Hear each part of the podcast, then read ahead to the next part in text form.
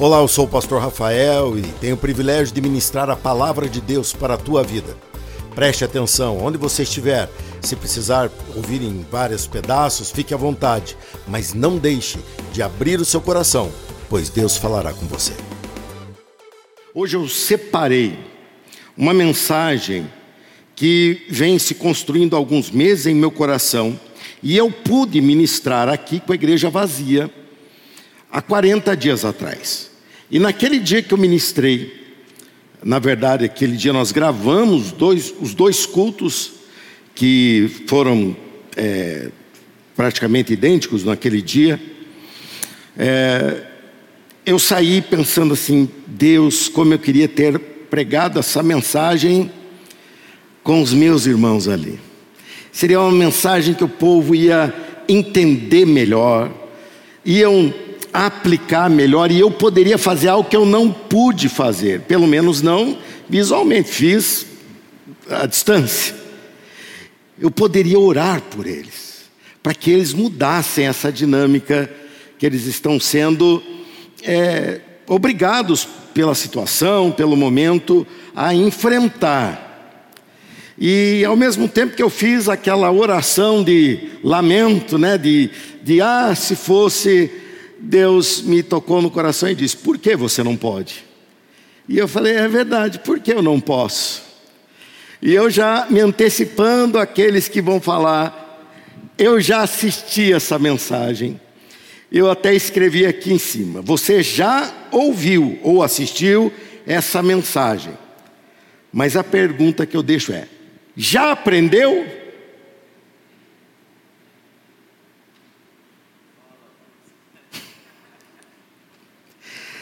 Aí a resposta não é tão pronta assim. Aí eu já ouvi, quando vocês viram lá o Consolem o meu povo, alguns falaram, ah, eu assisti, está lá no YouTube. O esboço é semelhante, fiz algumas alterações quando estudava, mas a linha é a mesma. Mas a pergunta que eu faço a você é: já foi consolado, já aplicou? Então eu quero muito, por se tratar da mensagem que mais eu ouvi o meu mentor em pregação me elogiar, e olha que ele elogia muito pouco, mas essa mensagem ele não, não parava, ele falava, mas como foi? Como é que você conseguiu? E como Deus mostrou? E eu fiquei impressionado de vê-lo no auge do seu, da sua experiência de 60 anos de pregador, ele elogiar. Eu falei: ah, uma mensagem dessa não pode ficar presa só no virtual.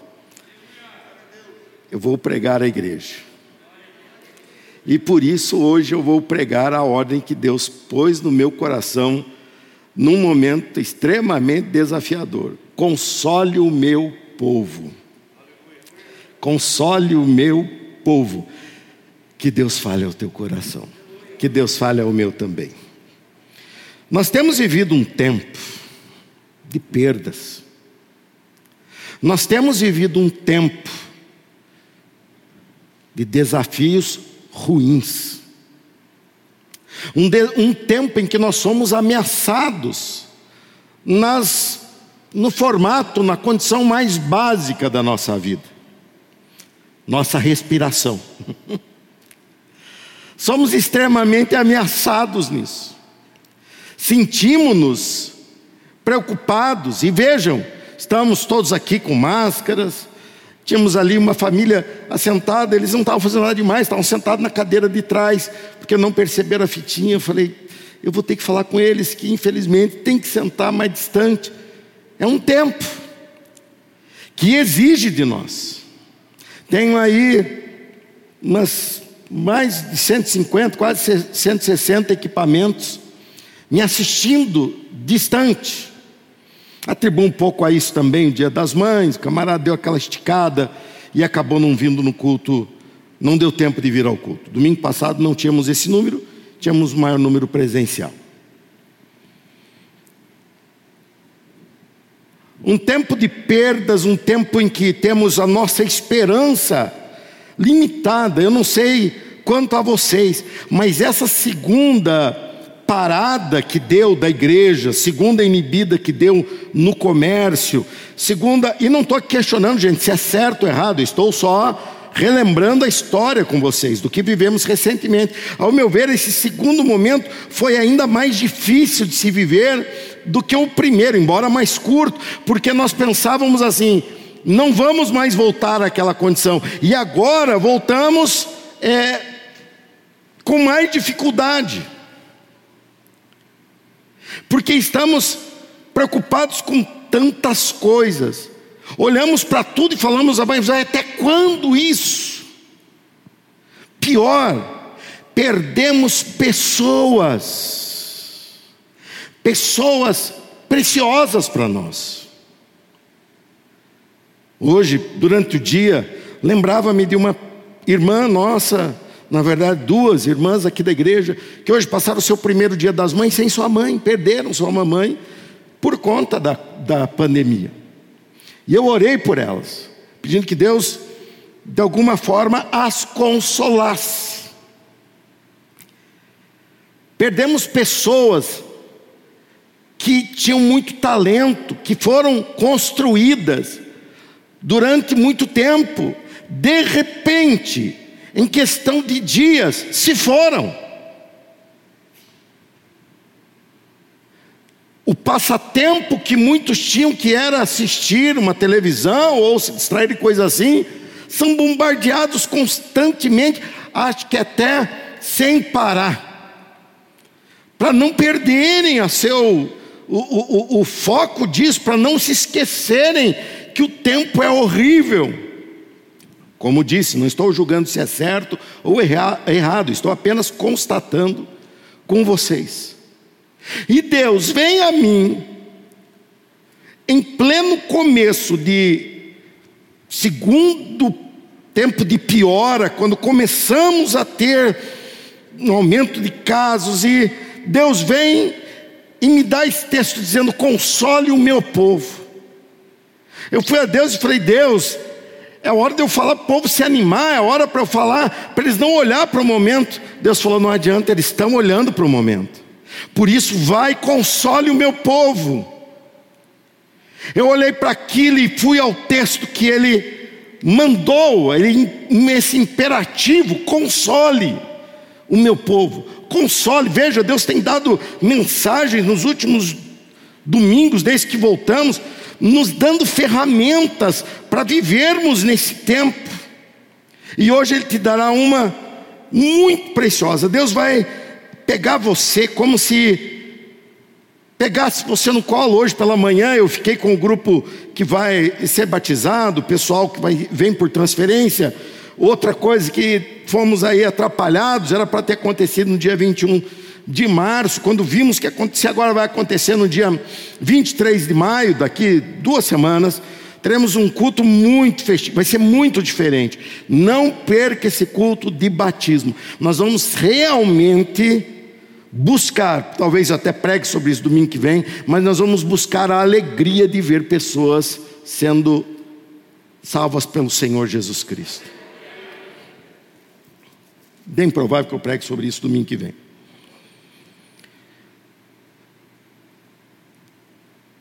Deus vem e fala: console. Eu estou dando ferramenta para vocês, estou dando condição para vocês.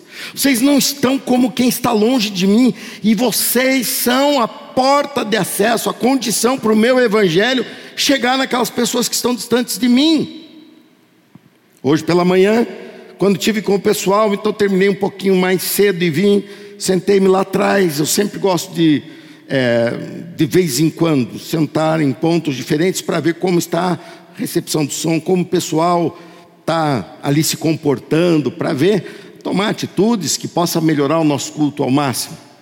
E eu estava ali, vinha passando uma irmã que teve filho recentemente, e ela vinha carregando, e você vê que é o primeiro filho, porque carrega meio desengonçado, depois do primeiro você já joga nas costas, leva, e é mais fácil você ver que não é de brinquedo, você vê que não quebra tão fácil. Mas ela vinha trazendo, eu parei, parou ali perto de mim para eu ver, uma criança que nasceu na, no meio da pandemia, pouco pude ver. E eu estava olhando e vendo assim, olha que capricho, eu conheço aquela irmã praticamente desde muito pequenininha. E agora vejo ela sendo mãe, toda cuidadosa, e então Deus me lembra que Ele é ainda mais cuidadoso comigo e com você. Enquanto eu via ela ali, o pregador da manhã estava falando isso: que o amor que Deus tem por você é maior do que o amor de mãe. Deus te ama. E eu agradeço a Ele por esse amor. Eu agradeço a Ele por esse amor. Isaías capítulo 40, versículo 1, você não precisa abrir sua Bíblia porque é praticamente esse que eu já citei. Vamos ler juntos na projeção ali. Eu vou contar até três e nós vamos ler juntos. Vamos lá? Um, dois, três, vamos lá? Consolem, consolem meu povo, diz o seu Deus. É muito fácil. Está escrito reclamem? Não. Está escrito amaldiçoem. Não, está escrito consolem. Consolem meu povo, diz o seu Deus. Olhar para Campinas e falar que a situação está ruim, que o momento é péssimo, eu acredito que não leva a nada, porque todos já perceberam isso. Todos estão é, vivendo de alguma forma grandes mudanças por causa desse período, mas olhar para essas pessoas e falar: Eu vim com uma missão, eu vim te consolar, porque assim me mandou o seu Deus. Nós vamos mudar essa situação, em nome do Senhor Jesus. Você pode pensar que não, mas observe essa ferramenta. Quando eu fui estudar e analisar o, esse contexto e por que Deus me provocava, desafiava a trazer essa mensagem a vocês, sabendo que seria uma mensagem difícil, eu olho para o contexto em que o livro que nós acabamos de ler, o autor desse texto escrito, inspirado por Deus, mensagem de Deus para ele, Isaías, ele vivia um tempo em que ele vem num livro alertando o povo de não se afastar de Deus, alertando o povo de um culto verdadeiro a Deus, um culto de coração e não somente um culto de aparição aparência, um culto de prioridade, e ele passa seu livro nesse grande desafio, desde o chamado que Deus fala: Quem enviarei? Ele fala: Eis-me aqui, envia a mim. Deus toca seus lábios com uma brasa do altar, segura já pela pela tenaz, para aquele, aquela pinça possível de segurar a brasa, e toca, e ele então começa a profetizar, e aquele povo vai, e ele aqui vem de uma sequência em que ele vem alertando o povo de algo que aconteceria, que seria um dos momentos mais dramáticos para Israel porque era o tempo do cativeiro babilônico. Aqui tanto se falava da Síria, aqui tanto se falava da força que vinha se formando naquela região, e agora ele estava se preparando e preparando o povo para algo que viria fora das mãos dele, mas viria a acontecer, que seria o cativeiro. O povo enfrentaria o, des, o desmantelo, des, enfrentaria a condição de ver cair coisas que eles tinham elegido de uma forma errada, como princípio, como principal condição e principal base da sua fé. Eles iriam ver o templo ser saqueado, sua condição ser levada, eles iriam assistir os mais capazes, mais preparados da sociedade, ser levados primeiro para a Babilônia. Eles iam ver perdas enormes. E exatamente quando a profecia vai levando, após fatos extremamente negativos, Deus vem ao seu servo e fala: console. Aí dá vontade de olhar para Deus como profeta, como mensageiro, e falar assim: Deus, o Senhor deixou o povo muito para baixo, lembrando eles do que eles vão viver. E agora, como é que eu vou erguer esse povo? Eu fiz exatamente essa pergunta. quando Deus me desafia a falar para você que você deve consolar, ser consolado e consolar. E eu penso, Deus, que ferramentas teremos para promover esse consolo? Que ferramentas usaremos amanhã, segunda-feira, no dia que vamos trabalhar, em que notaremos que a situação ainda roda muito presa, roda lentamente. Como é que eu vou fazer isso? E nessa maneira, desse jeito, Isaías se encontrou. Ele se encontrou após anunciar para o povo que a soberania do reino de Israel seria desmontado para nunca mais se restabelecer. Nunca mais se restabelecer. Olha só. Bem no meio disso diz: console. E Deus começa, e é uma pregação que envolve abrangência de textos, por isso não adianta eu ler, seriam muitos textos, mas eu espero que você esteja acompanhando. Quem está acompanhando diz um amém, só para eu ver. Muito melhor eu pregar presencialmente. Vocês não imaginam como é difícil para nós fazermos o culto online. Vocês não imaginam como é difícil para nós. Para vocês eu sei que não é igual, não é tão bom. É, você assiste, não, não se envolve tanto, mas para nós aqui no mesmo ambiente, que é onde temos a estrutura para transmitir, no mesmo ambiente onde eu vejo vocês aí, mesmo que distante, mesmo com máscara, mas eu estou interagindo com vocês, é um desafio para todos nós pastores. Diante disso, Deus vem e começa a falar com ele de coisas maiores Deus vem e fala em outras palavras. Isaías, você está reclamando por situações que esse próprio povo semeou, por situações da vida, que eu vejo muito quando você vai evangelizar um não crente. Ele, você fala, olha o que Deus criou, olha como Deus é bom, e ele fala, mas ele deixou maldades, é, genocídios, ele deixou é, criminalidade, ele deixou, lógico, ele deu livre-arbítrio, Deus criou a vida, e o homem optou pela morte e faz essas opções ainda até hoje. É um argumento dos mais vazios que existe quando as pessoas fazem essa pergunta. Estou falando do que Deus criou e você está falando do que o homem fez. Você está querendo que ele vá e proíba o homem de fazer? Ele já fez isso na sua palavra. Não está funcionando. O ser humano não obedece, pelo menos alguns. E essa sociedade, hoje, Brasil, que é a sociedade que eu conheço bem, só não ruiu porque existe muita gente direita nesse país.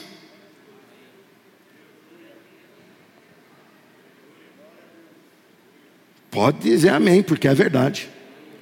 Porque há um cenário totalmente contrário a trabalho, a honradez, a vida digna. Há um cenário nos empurrando a ser um estado de vida extremamente ruim, mas eu e você continuamos lutando pela vida. Glória a Deus por você. Glória a Deus pela tua vida e por mais milhares de brasileiros que acordam cedo para trabalhar, que querem botar o pão na sua mesa, não quer ganhar o pão, não, quer comprar o pão, quer edificar esse país. E eu quero que você seja um desses. Amém. Isaías estava diante de, de uma situação em que o povo tinha motivos de sobra e ele também. Mas Deus vem e fala: Você está reclamando do quê? Você tem a mim. A pandemia está nos tirando muitas coisas, nos fazendo perder muitas coisas. Mas uma coisa ela não tem acesso, porque isto ou esta pessoa não está acessível à corrupção do vírus. O teu Deus continua na tua vida. E a partir desse ponto, Deus começa a falar através de Isaías e mostrar onde você estava, quem é você perante a minha grandeza. E Deus começa a descrever coisas grandiosas que Ele fez e que estão diante dos nossos olhos. Hoje eu saí de casa para vir para cá, bem numa rua assim, eu vi aquele pôr do sol. Eu vou usar a palavra que eu usei no dia e você vai lembrar. Eu vi aquele pôr do sol majestoso. E eu falei, só alguém que a Bíblia vai, só ver essa expressão quando vai estudar teologia, mostrando é, o Deus criativo, só alguém majestático para criar algo majestoso desse jeito.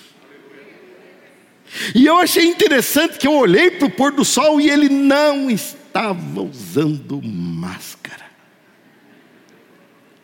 Eu olhei para a grandeza das estrelas ontem à noite, porque quando começa a esfriar, a atmosfera parece ficar mais propícia para o brilho das estrelas. E eu parei e olhei para aquilo, ao invés de me conectar a qualquer meio de comunicação passageiro, ruim, tendencioso, eu me comuniquei com aquilo que era na época de Adão e continua hoje. Luzes que foram emitidas há milhões de anos, quando Deus mandou ela ser criada lá atrás, e que está chegando agora aos meus olhos. Eu olhei para aquilo ontem à noite levantei minhas mãos e falei: Deus, como eu sou pequeno, mas não é isso que eu queria falar para o Senhor. Como o Senhor é grande. Você pode levantar suas mãos e dizer: no meio dessa pandemia, no meio de tudo isso, eu estou descobrindo algo maior. Deus, tu és grande. Fale isso para ele. Meu Deus, o Senhor é grande. Meu Deus, o Senhor é majestoso. Meu Deus, o Senhor criou todas essas coisas. Meu Deus, o Senhor está acima de tudo isso. E melhor de tudo isso, meu Deus, o Senhor continua comigo. O Senhor continua comigo. Deus continua com você. Então Deus vem e fala: Isaías, não dá para você apontar para o templo e falar: o templo vai ser estável, porque não será. Não dá para você apontar, Isaías, para para as condições de leis implantadas por Davi no império de Israel, porque isso vai ruir. Tudo que você apontar nesse nível vai ser mudado. Não se console porque você conseguiu uma promoção, porque isso muda. Não se console pela tua beleza da juventude, porque isso passa. Não se console pelo que você comprou, porque isso enferruja. Não se console pela saúde que você tem, porque fatalmente ela acaba. Não se console por nada desse nível, porque esse nível aqui, ele se corrompe. Ele fala para Isaías, está falando para mim, para você hoje. Comece a achar consolo naquilo que o mundo não pode tocar, aponte para cima. Aponte. aponte para cima. Aonde vem teu consolo? Vem de quem é Deus. Como é que o senhor tem força de estar tá pregando aí? Por causa de Deus. Por que, que você está aí ouvindo essa mensagem? Por que, que você continua frequentando igreja? Por que, que você voltou para cá tendo desculpa do próprio momento para dizer eu estou guardando? Oh, irmão, não é cacuete de crente, não é mania, não é hábito. Eu descobri alguém maior superior, que criou todas essas coisas. Eu olho para esse terror que nesse nível se espalha, eu vejo a limitação e as perdas que nesse nível se estabelece, mas quando eu aponto para cima, ah, quando eu aponto para cima, o meu coração se enche de alegria. O meu coração se enche de paz. Quando eu aponto para frente, olha, irmão, tem algo que eu me alegro de viver nessa igreja, de estar com esta igreja, de ver a tua intensidade, o teu trabalho, a tua devoção, de ver o prédio que é muito mais do que um prédio físico, que representa uma dedicação minha, sua e de muita gente. De repente, eu não podia mais ver isso. De repente, eu não podia te ver. E graças a Deus que nossa igreja foi rápida e pôde ter cultos, deixava hoje, caçavam segunda-feira, mas nós domingo de Páscoa pudemos ter culto. Graças a Deus que quando pôde liberar nós já voltamos. Tem muitas igrejas por aí que infelizmente não tem essa esperteza. Estão aí sofrendo e fazendo o povo sofrer. Mas acima disso, acima de estarmos aqui, o que nos sustentou durante todo esse período é aquele que nos sustentará até o último dia. Aponte para ele.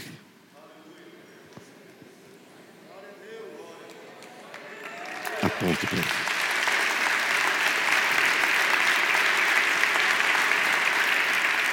E eu quero agora trabalhar com duas realidades, dois momentos com você, que vão expressar muito bem um sentimento e te ensinar por que você deve continuar, e um segundo que vai te dar uma esperança plena tuas ferramentas para você ser consolado nesta noite e sair daqui consolando. Quando as pessoas te abordarem falando dessa confusão terrível que nesse nível se estabelece, você vai chamá-las a olhar para algo que não há confusão, para alguém que não se confunde. Você vai mandar olhar para Deus. Primeiro ensinamento disso é oração sem resposta. Nada é tão frustrante para um crente do que oração sem resposta. Eu pude experimentar isso muito cedo na minha vida. Eu era adolescente. Cresci na igreja e, como adolescente, eu lembro-me de um irmão que era o patriarca de uma família. Tinha talvez seus 80 e muitos anos. E eu lembro-me que no, ele era muito simpático, e de repente teve que parar de vir à igreja, uma família de, de italianos, lá para o sul de onde eu vim, é muito, algum, muitos deles até são ainda os imigrantes que vieram, e eles eram assim. E aí eu olhei, falei com a, com a filha dele, que era já mãe de um colega meu, falei, cadê seu pai? Ela falou, ah, ele está muito doentinho. Então eu me concentrei em Deus, me dediquei por alguns dias a palavra, a oração, peguei a minha Bíblia, lembro como se fosse hoje, eu tinha uma bicicleta que tinha um, um, uma mola no bagageiro que prendia as coisas assim, alguns da, da, minha época tiveram uma bicicleta assim, que prendia ao que se levasse, eu botei minha Bíblia ali, prendi minha Bíblia e pedalei até a casa desse irmão, que era longe da minha casa, mas era muito perto da igreja. E eu pedalei até a casa dele, avisei que eu iria. E eu cheguei lá para ele e conversei com ele, abri o texto da palavra de Deus, em que diz que e, e, e, os correrão e criarão força e voarão, e eu falei tudo aquilo para ele, e ele ficava olhando para minha cara, e eu falando, e eu verei o Senhor domingo que vem na igreja. E ele continuou olhando para a minha cara, e eu orei, e eu saí de lá falando: Deus, o Senhor vai responder essa oração. Deus, o Senhor vai responder esse clamor. E voltei para casa, e no, naquele domingo eu fui ansioso e não via ninguém da família. Dali a pouco eu vejo sua filha chegando, é, meio atrasada, ela não costumava atrasar, e ela só chegou e falou assim: Eu só vim avisar vocês que meu pai faleceu. E eu tinha avisado todo mundo que eu podia. O homem vai voltar. Ele domingo vai estar aqui. Domingo ele vem no culto. Eu fiquei em crise por causa daquilo. Eu fiquei sofrendo por causa daquela oração não respondida. E na semana seguinte, quando a filha dele veio ao culto, eu falei, ela veio agradecer pela visita. Eu falei, mas de que adiantou? Eu fui lá orar para esse homem viver. E o homem morreu. Ela falou, mas ele tinha que morrer. Eu falei que tinha que morrer. Ele tinha que ficar vivo porque eu orei. Ela falou assim: Mas Rafael, ele estava já muito velhinho, muito fraquinho, ele estava sofrendo muito. Eu falei: Você não tem fé, mulher? E ela teve toda a paciência do mundo com aquele adolescente, colega do filho dela, que estava numa fé verdadeira, mas ingênua. E eu ali experimentei algo que eu já compartilhei com vocês, que foi uma decepção tremenda. Uma oração não respondida, eu passei vergonha pela minha oração. Os irmãos ficaram fazendo bullying comigo por muito tempo, porque quando ficavam doentes, eu era do grupo de oração, e vinham pedir orações, falavam: só não ora por mim, porque se ora morre. E eu sofri muito com aquele bullying, porque eu falei: não é justo isso, a oração não respondida. Como é difícil uma oração não respondida. Eu fiz jejuns para que essa pandemia não chegasse ao Brasil. Quando chegou ao Brasil e começamos a ter casos de pessoas que viajaram, que a turismo, ou que é, receberam italianos, principalmente, que vieram no começo do outro ano, antes do, do carnaval do outro ano, nós começamos a ver e pensamos: não, isso não vai chegar aqui, não, isso não vai acontecer. E começamos a ver que começou a ficar pior, aí logo em março, Campinas fechou sem ter nada, mas fechou, e eles falaram: não, mas é porque nós fechamos, é que tem espaço, papo furado, e ficamos ouvindo aquele papo furado todo, e aí começamos a ficar em casa e começamos a fazer jejuns e começamos a orar juntos e nunca oramos tanto para que algo acabasse. Quem orou muito para que essa pandemia não chegasse em Campinas, ou não chegasse no nosso país, ou que acabasse? Quem orou muito, levanta a mão, deixa eu ver. A não ser que você seja uma pessoa muito desligada do momento. Você orou muito e não resolveu. E não resolveu. Agora existem os teólogos da contrariedade são homens que estão na internet para não propor nada, eles só criticam tudo.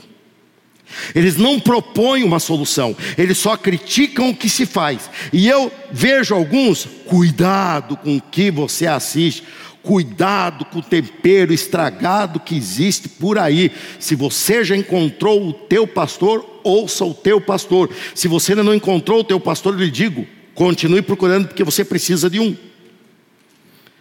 E eu olhando um camarada que tem muitos seguidores que assistem aquelas baboseiras. E ele falando assim: onde estão os profetas que oram e acontece cura?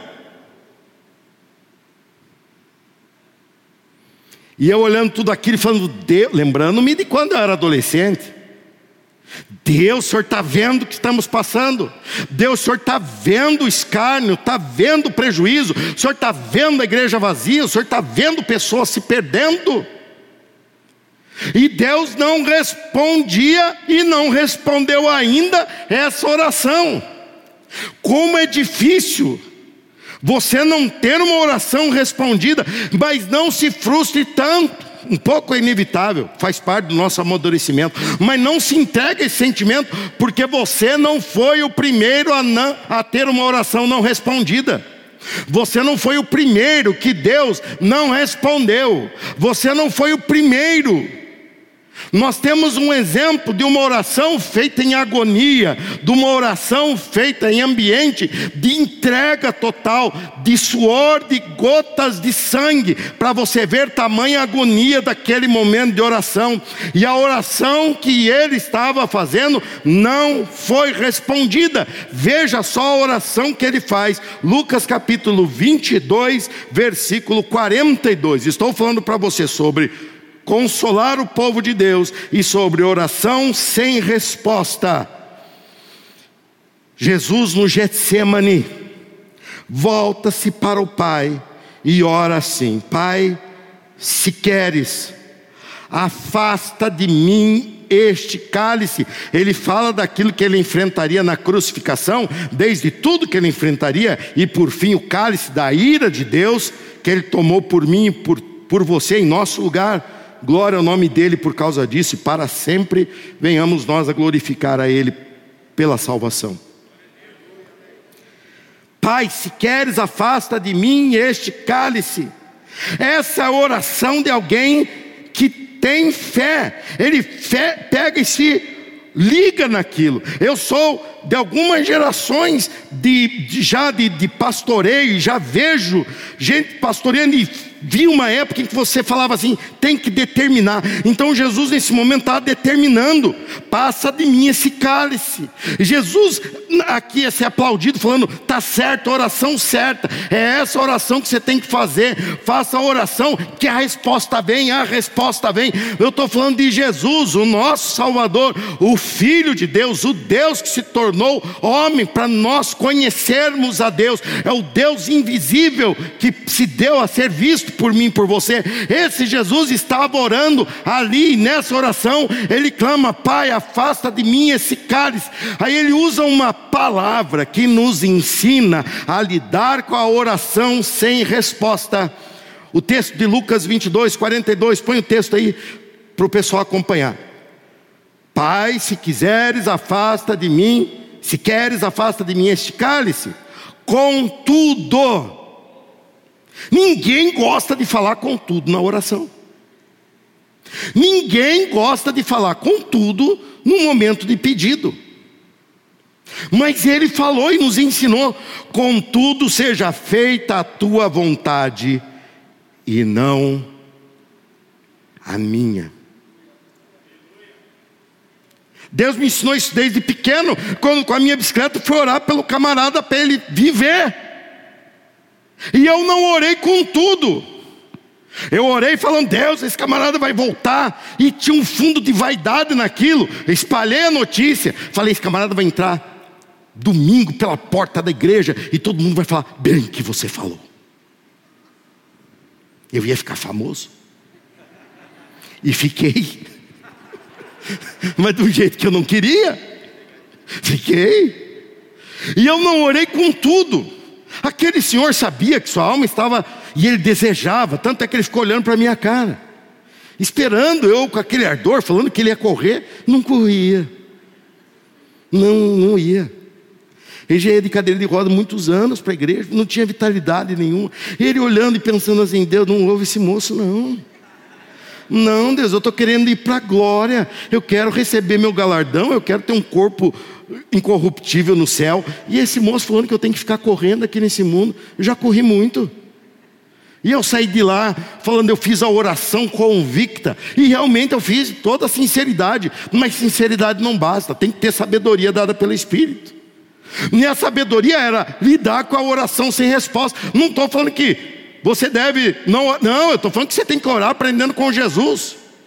Jesus com, diz: Contudo, Pai essa palavra, contudo, nós, ó, nós temos uma vontade, nós temos um desejo, nós temos uma necessidade, e isso grita em nós grita, e a gente vai em Deus dizendo: Deus, eu preciso que acabe essa pandemia, Deus, eu preciso disso e daquilo, Deus, eu preciso. De... A Bíblia me ensina a fazer isso, mas agora, Jesus, no seu exemplo, nos ensina que nós temos que aprender a lidar também com o contudo. Quando eu falo, Deus, eu tenho uma necessidade, Deus, eu tenho um desejo, Deus, eu tenho uma vontade, aí eu falo, contudo, eu estou reconhecendo que tem algo maior Contudo, eu estou falando que uma vontade acima da minha vontade, uma necessidade acima da minha necessidade, um desejo acima do meu desejo, porque essa vontade, esse desejo, essa necessidade se sobrepõe às minhas. Contudo, seja feita a tua vontade, Senhor, e não a minha. Quando começamos esse momento de pandemia, eu comecei já encorajando você, ainda antes da igreja ser fechada, eu falava assim: nós vamos terminar essa pandemia maiores do que começamos. É, você pode falar amém, pelo menos. Né? Nós terminaremos essa pandemia maiores do que começamos. Ai, Deus tem nos dado cada lição de como Ele é grandioso, como Ele é majestático, como Ele é poderoso. Deus tem nos ensinado tanto sobre a grandeza dEle. Deus vem e fala assim: Você não queria pandemia, mas use-a. Você não queria um momento difícil, mas aprenda a usá-lo. Você não queria um momento de desafio, mas aprenda a ser vitorioso nele. Como? Não invente moda.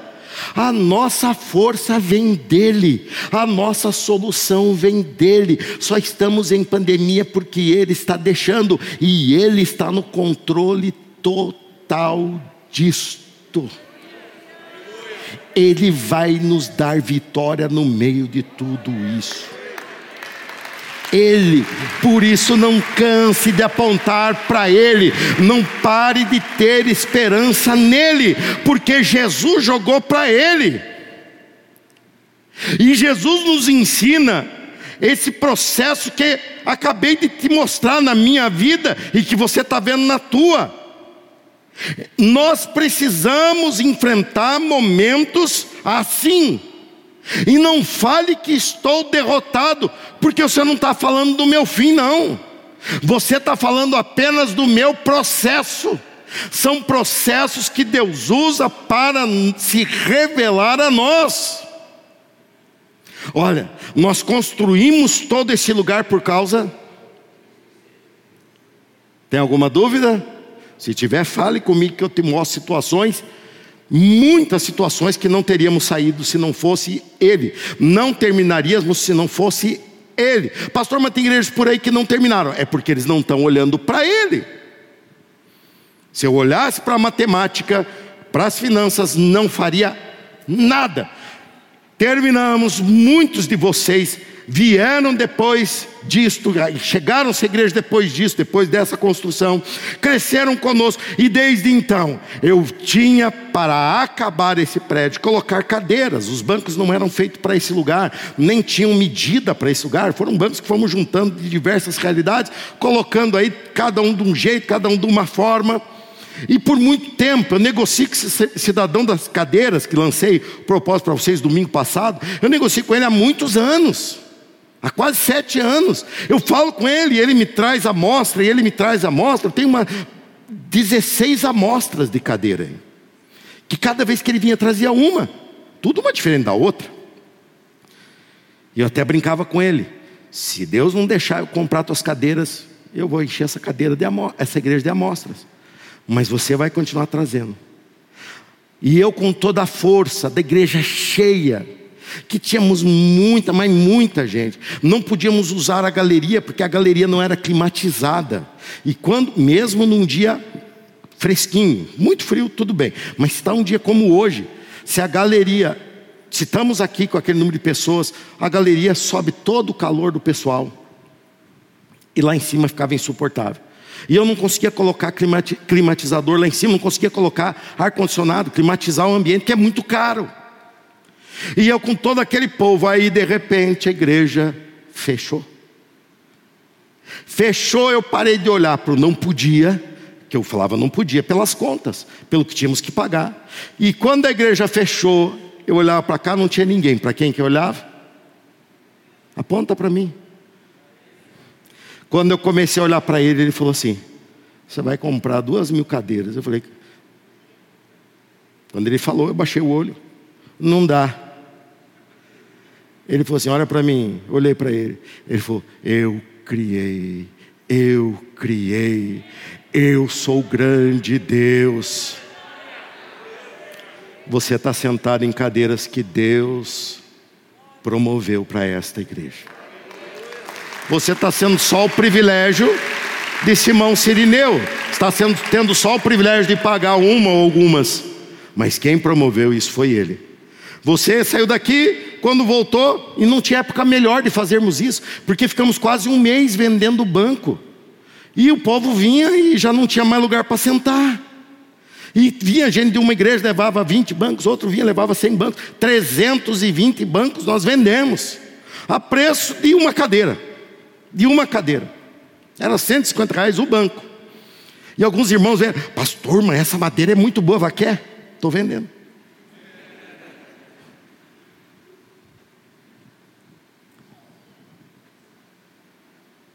Você chegou e falou: será que vai dar? Eu, Deus nos deu um espaçozinho para trabalhar a incredulidade. Falou: lá em abril vocês começam. Tá bom. Dali a pouco começou a chegar a final do ano, nós sendo obrigados a usar a galeria, não dava mais para não usar. Agora a igreja, aqui a parte de baixo dividiu no meio. Tinha que colocar o pessoal lá para cima, 50% está fechado. Cheguei, falei com o pastor Luiz, falei, faz conta, pastor. Ele fez. Falei, dá, ele falou, pelas contas não. Eu falei, então vamos olhar para Deus. Ele falou, vamos. Juntei cartão de um monte de lugar.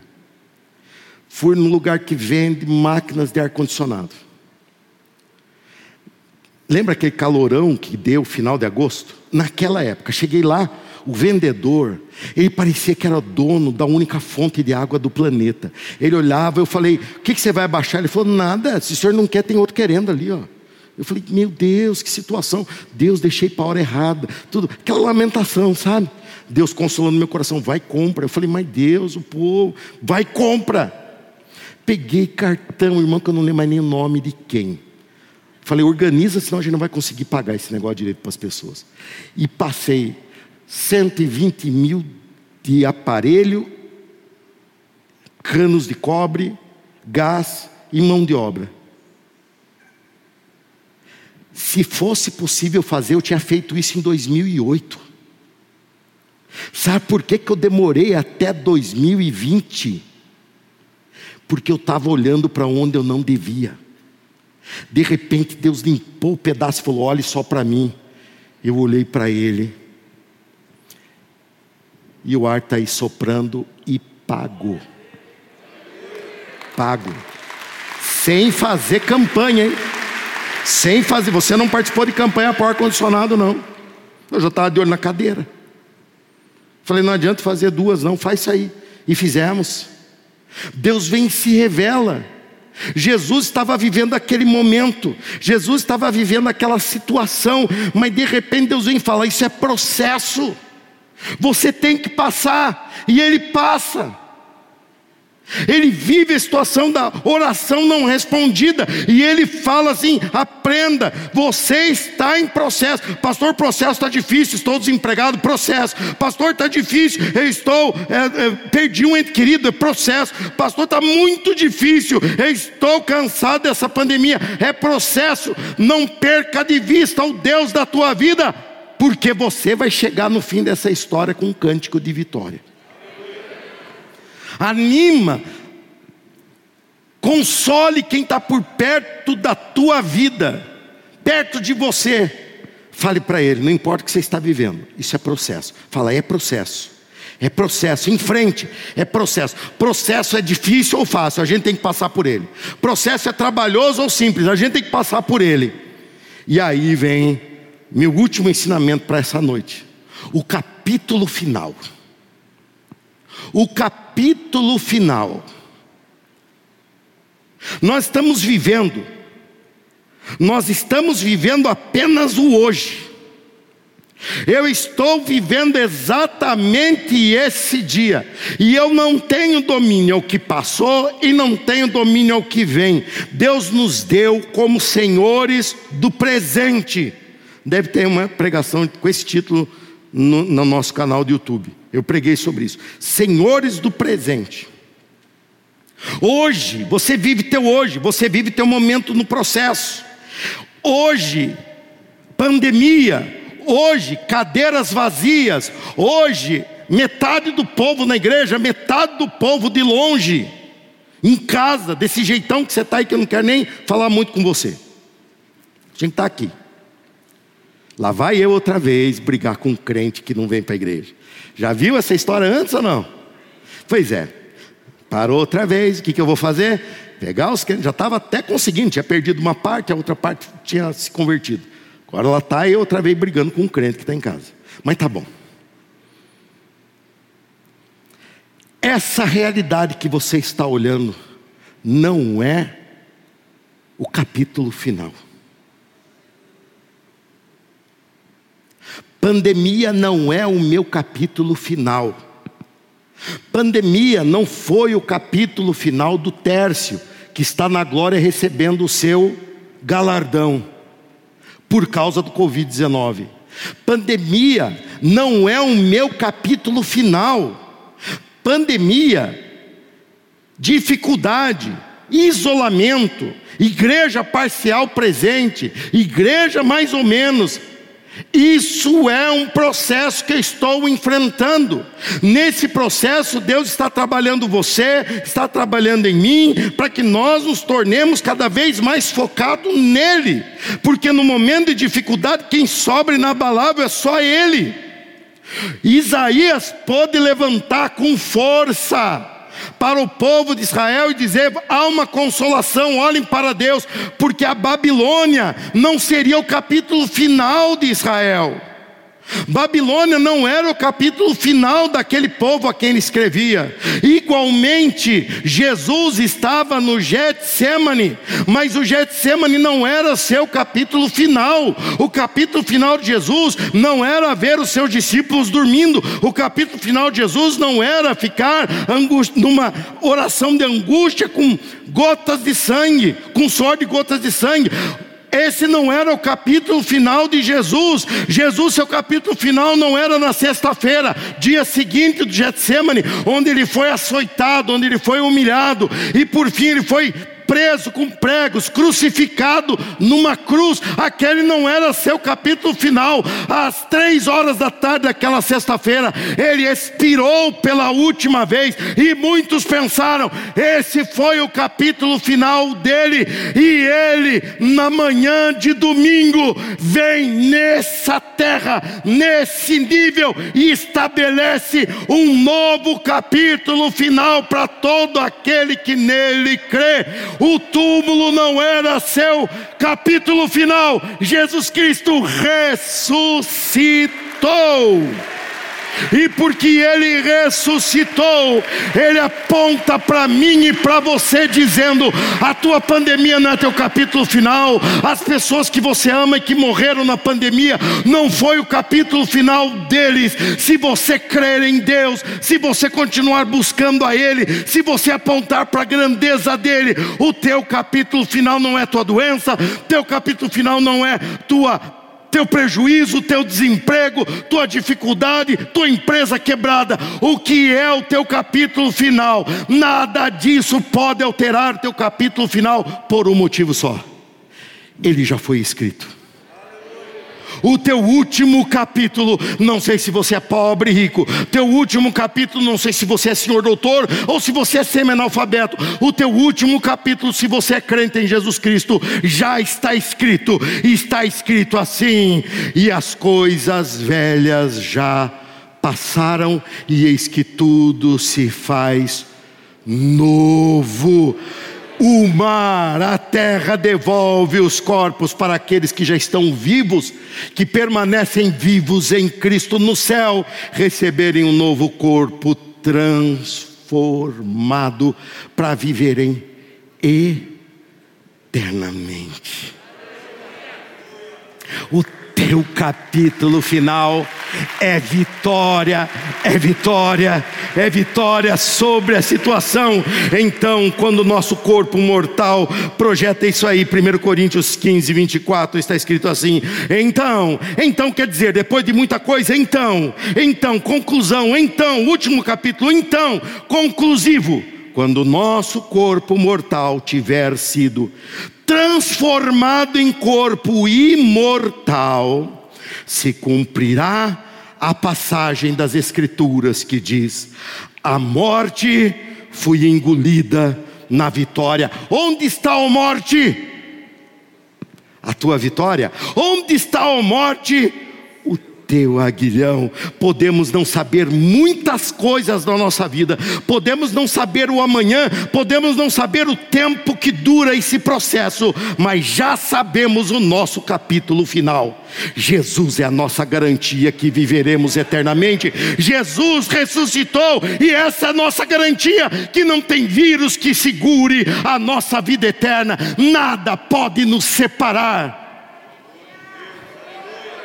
Nada pode nos separar da grandeza de Deus. Se coloque em pé comigo, aponte para Ele, console o meu povo. A vitória é e sempre será daqueles que confiam em Jesus. A vitória é e sempre será nossa pelo sangue de Jesus. Nós estamos enfrentando o processo, não temos processos em frente, mas sem deixar de apontar. A tua conclusão, o teu capítulo final. Ah, aponta comigo, vai. Levanta a mãozinha assim, ó. E isso, de lá para cá, já vem nos dando esperança. Quem aí vai viver eternamente com Jesus? Deixa eu ver. Deixa eu ver.